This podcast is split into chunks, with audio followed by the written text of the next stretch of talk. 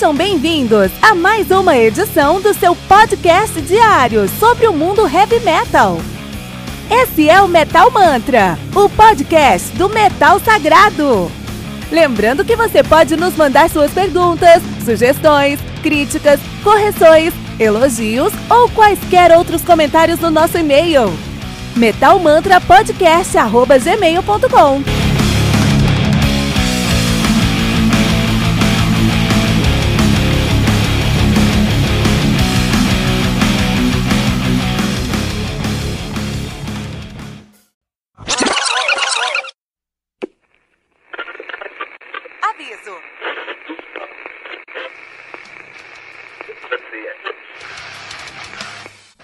começar, avisamos que todo o conteúdo do Metal Mantra é Creative Commons. Por isso, músicas, links e podcasts citados nesse programa estão na descrição desse episódio. E caso você ouça algum barulho estranho durante esse episódio, não se assuste. Isso acontece porque eu estou gravando esse programa na rua. Só mais uma mágica que o Encore FM fez acontecer.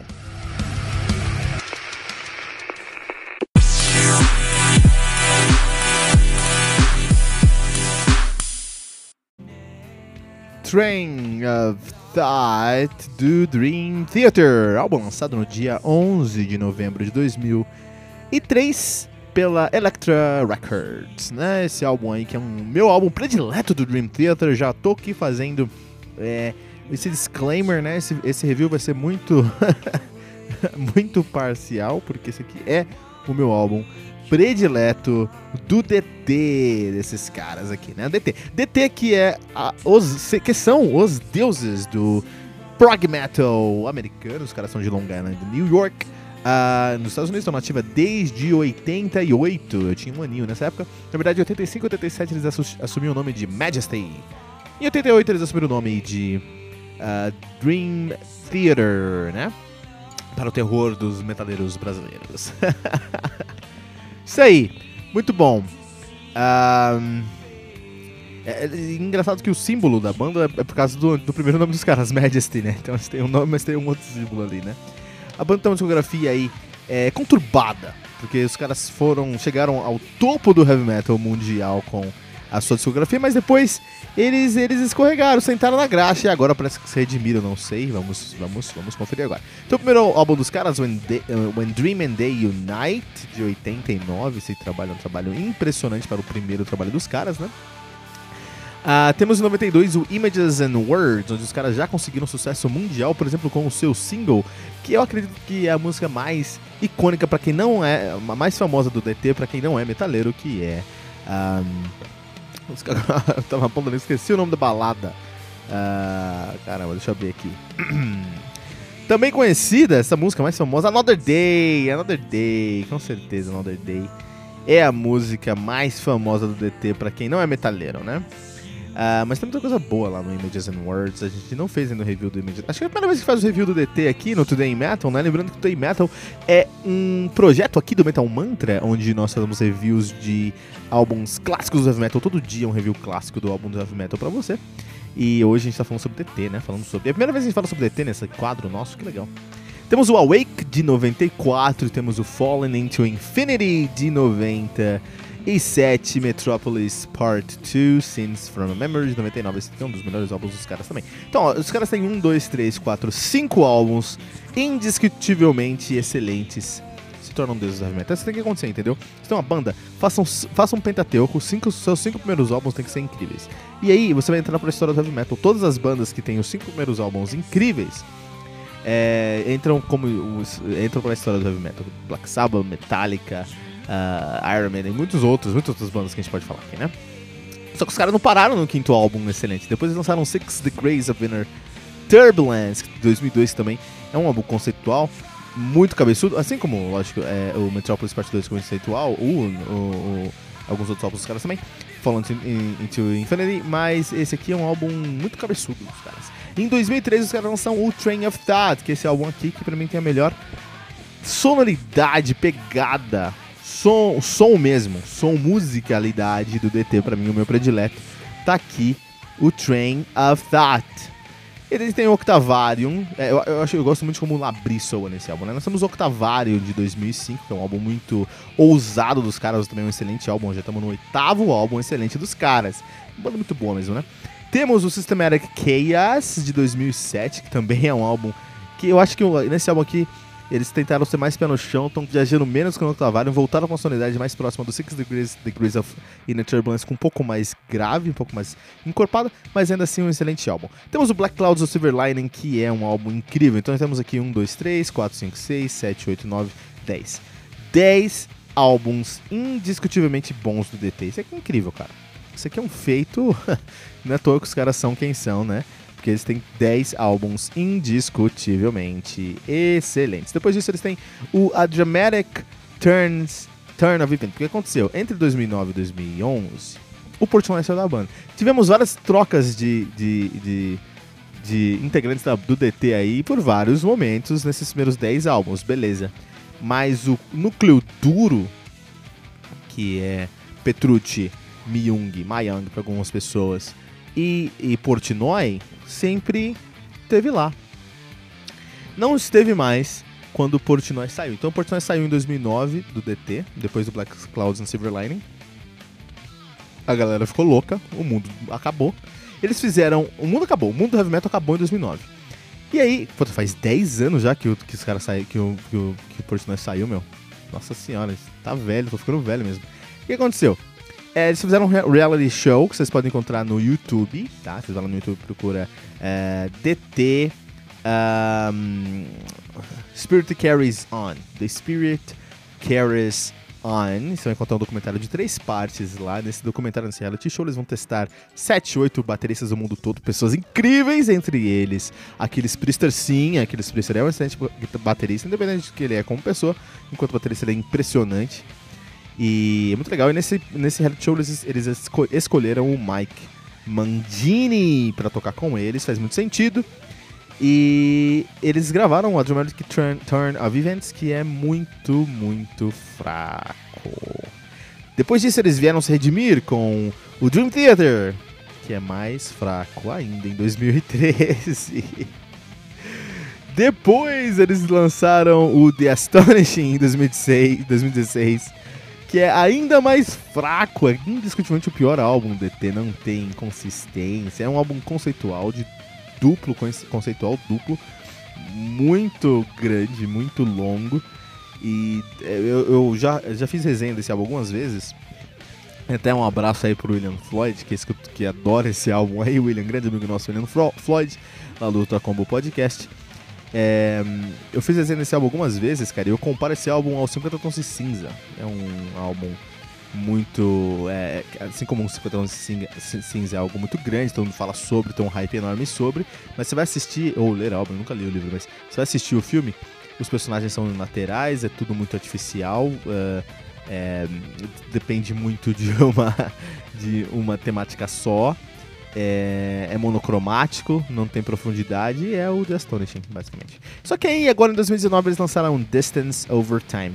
Eu não vou mentir, eu não ouvi o Distance Over, uh, Distance Over Time muitas vezes, até porque esse era o ano mais ativo que eu tenho no Metal Mantra aqui. A gente tá falando muito sobre heavy metal todos os dias, então eu não tive tanto tempo para ouvir o Distance Over Time assim, mas todas as vezes que eu ouvi o Distance Over Time, fiz review do Distance Over Time, se você procurar aqui no nosso Metal Mantra, é incrível é muito bom mesmo. Eu gosto muito do Distance Over Time. Parece que os caras voltaram onde eles deveriam estar, assim. É, Black Clouds and Silver Lining corta os próximos três álbuns, vem aqui para o Distance Over Time. Uma pena que demorou 10 anos para eles se encontrarem. Por como eles se encontraram, porque eles se encontraram, não sei.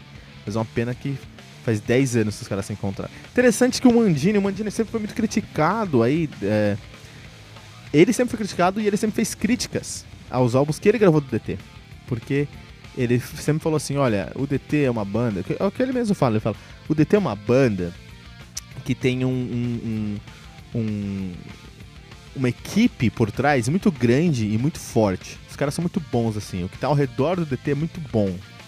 Então, assim, os roads, os técnicos de som são todos engenheiros de áudio. Os caras são muito bons. Por isso que o DT soa tão bem. Mas isso também é um problema. Porque ele grava uma, um produto, um som, uma música, e o que sai é outra. Ele fala com essas palavras, ele grava uma coisa, mas sai outra. Então, o Mandini, e o Mandini ele é um baterista incrível, impressionante. E bateria é um instrumento muito é, é, um, fascinante, porque você consegue fazer. É um instrumento da gambiarra, porque você consegue fazer umas gambiarras ali que vão é, diretamente afetar o seu som. É incrível isso. Então o que acontece? O Mandini, é, por exemplo, prato, ele sempre teve problema com os pratos que eles gravavam. Eu falava, meus pratos não estão saindo como eu gravei, eu gravei de um jeito, tá saindo de outro jeito. O que, que ele fez então? Ele colocou os pratos mais altos fisicamente na bateria para conseguir ter um som X e esse som, mesmo se for mexido, ainda vai estar mais próximo do que ele gravou e não de uma pós-produção. Que maluquice, né, meu? Ele fez isso no Distance Over Time. É por causa do prato que o Distance Over Time é tão bom? Não. Não é por causa do prato apenas, mas é um álbum muito bom. É um álbum que para mim tem ali uma. que traz de volta a alma do DT lá de. Um, The Black, Black Clouds and Silver Lightning. Eu fui nesse show do Black Clouds and Silver Lightning aqui em São Paulo. Foi o último show do Portnoy em São Paulo. Foi muito legal, mas eu vou falar mais sobre esse show quando falar sobre The Black Clouds and Silver Lightning no nosso Today. E Metal, vamos falar sobre Train of Thought, meu predileto dos caras. Uh, bom, vamos lá. Atualmente, a formação dos caras é, a gente até deu um spoiler aqui, né? Então nós temos ali, o, atualmente no DT, nós temos o John Ma, John Mayang no baixo, ele que toca no Jelly Jam, também toca no DT. Já tocou no Platypus. The Jelly Jam e Platypus são álbuns incríveis. É, é, vou fazer um projeto aí de sites, side projects. Vou fazer um quadro aí no Metal Mantra de side projects, não só vou falar sobre projetos paralelos desses artistas, né? E com certeza The Jelly Jam and Platypus tem que estar tá lá porque são álbuns, são projetos incríveis. O John Petrucci na guitarra, tem muitos projetos paralelos. Aí tem o John Petrucci, ele já tocou no Liquid uh, Trio Experiment, no Ma Majesty, que é a primeira banda dele, no Nightmare Cinema, no G3 Live. Muito legal, muito bom, muito bom. Nós temos também o James Labrie no vocal, que entrou na banda 91, né? Então ele também toca no James Labrie. Eu prefiro o James Labrie no projeto solo dele, que é o James Labrie, do que, na verdade, no, no DT. Eu gosto do James Labrie no DT. Na fase do Train of Thought, acho que o vocal dele funciona muito aqui no Train of Thought. Não gosto tanto do vocal dele hoje no DT, eu acho que é, ele é, como hoje o som é menos agressivo, apesar que o último álbum tá mais agressivo, mas em geral o, o DT hoje é menos agressivo, acho que o som aqui tá sofrendo um pouquinho. Ah, também toca no Momsler, Momsler, que nome terrível, né? Uma briga canadense com esses nomes estranhos. True Symphonic Rock isso aí também. E no Frameshift, Frameshift. que deve ser, espero que seja bom, né? Senão pode dar um, um trocadilho do cara, muito bom. Frameshift, ele já tocou no Frameshift, também tem que procurar. Mas o trabalho do James Labrie é muito bom. Tem álbuns do James Labrie, por exemplo, acho que é o segundo álbum dos caras, que é o uh, Static Pulse, exatamente. Eu escutei até furar. Escutei muito, muito, muito, muito, muito esse álbum, o Static Pulse do James Labrie. É muito bom, cara, muito bom mesmo. Inclusive naquele naquele documentário que a gente estava falando sobre o, o procurando um novo baterista do PT, o Spirit, Spirit Carries On, o Labrie, ele traz um dos bateristas que tocou com ele no, no Solo, que foi o mano do Dark Kane. Não vou lembrar o nome do cara agora, deixa eu... Mas sabe que... É, foi interessante porque, para mim, se o DT tivesse pego aquele baterista, ia mudar drasticamente o som do DT. Uh, ah, mas eu acho que ia mudar para melhor. Porque eu acho que aquela sonoridade que o, o que esse, esse baterista trouxe para o, o Static Pulse foi uma sonoridade que o DT, que o DT deveria usar, sabe, se valer o nome do baterista é o Peter Wildower. Engraçado que eu tava com isso na minha cabeça. Peter Wildower, Peter Wildower.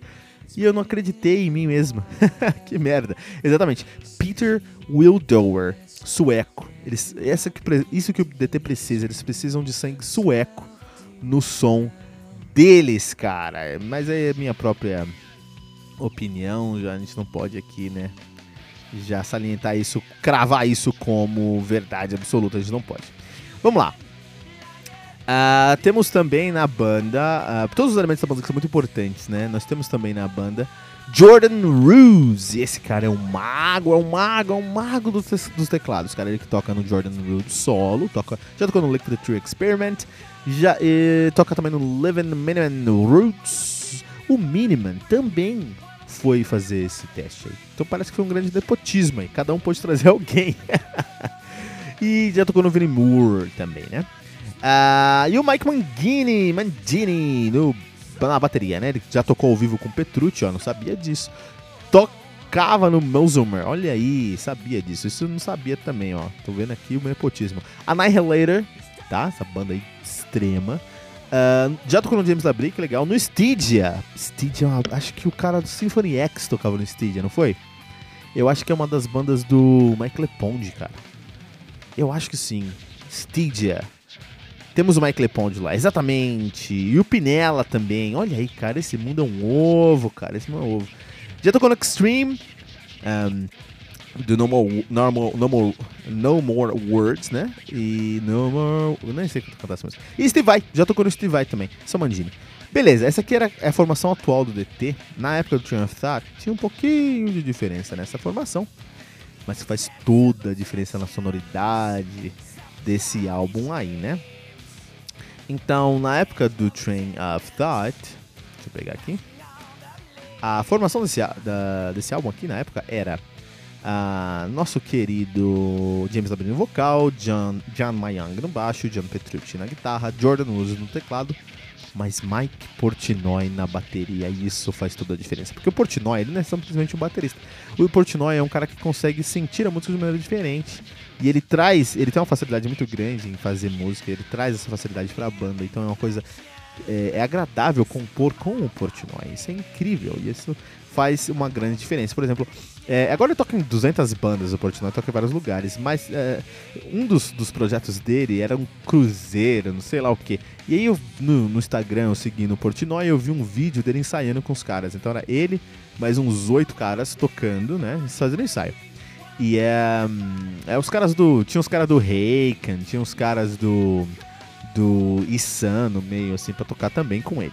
Mas beleza, como é que eles estavam ensaiando? O, o, o Portnoy estava numa bateria abafada, uma bateria eletrônica desligada. Todo mundo tava com os instrumentos desligados e tava todo mundo tocando as músicas, e era isso, assim. E era legal, porque eles estavam no meio do cruzeiro, então você olhava nessa janela, tinha o mar passando super rápido. Foi uma cena muito bonita, né? Mas impressionante porque o Portnoy não precisa, ele não precisa escutar o amplificador pra saber o que ele tá fazendo. Ele sente a música de maneira diferente, ele traz isso para todas as bandas que ele trabalha. Compor com o Portnoy é algo único. O Portnoy, ele não é só um baterista, ele é um músico impressionante, um dos melhores músicos que a Terra já viu, cara. Esse é o Mike Portnoy e fez toda a diferença no Train of Thought. O Train of Thought eu acho um álbum mais, uh, mais pesado, mais soturno, a capa dele é mais escurona, mais fechada, assim. Uh, o vocal do Labrie, para mim, funciona muito bem aqui, porque como é um álbum mais agressivo, por exemplo, As I Am, a gente vai escutando As I Am, o vocal do Labrie funciona mais ali do que, por exemplo, nos últimos álbuns do, do DT, lá do, do Magic Turn of Events, o, o, o Labrie tá deslocado, vocalmente falando. Uh, o Mayang, ele cola tudo, beleza. Mas eu prefiro quando ele cola tudo do que quando ele começa a fazer uns grooves, por exemplo, em Octavarium, que tem uma assinatura dele, tem a carona dele, mas levam um DT pra uma cara mais, mais, mais jazz.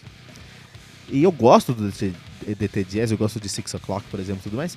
Mas eu prefiro o EDT mais agressivo, né? É, quando o DT acaba sendo mais agressivo, eu acho que o DT consegue, por exemplo, This Dying Soul, de Dying Soul traz um, um, um, ele, é, é, um elemento pro DT que eles foram explorar depois em Systematic Chaos, exploraram a enésima potência e conseguiram a sonoridade deles. Se eu escuto um riff do DT na fase do Systematic Chaos, sei, isso é DT, cara. Isso é fase Systematic Chaos, isso é fase Thought. Pela timbragem, pela como eles escrevem um riff, como o riff consegue se desenvolver. Acho que eu posso ficar falando sobre DT aqui por sete dias. Esse review já tá muito longo, mas o que eu posso falar é que é um álbum, meu álbum predileto do DT, Train of Thought DT, que não é a banda predileta de prog metal, é o Symphony X. Mas eu amo DT também, acho DT incrível aí, ok? E é isso aí. Train of Thought, New Dream. Esse, esse nome aqui, é, pra brasileiro, deve ser um inferno falar, né? Train of Thought do Dream Theater no Metal Mantra.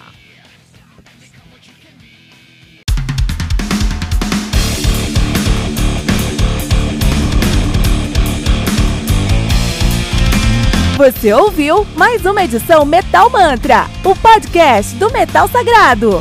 Apresentação: Kilton Fernandes.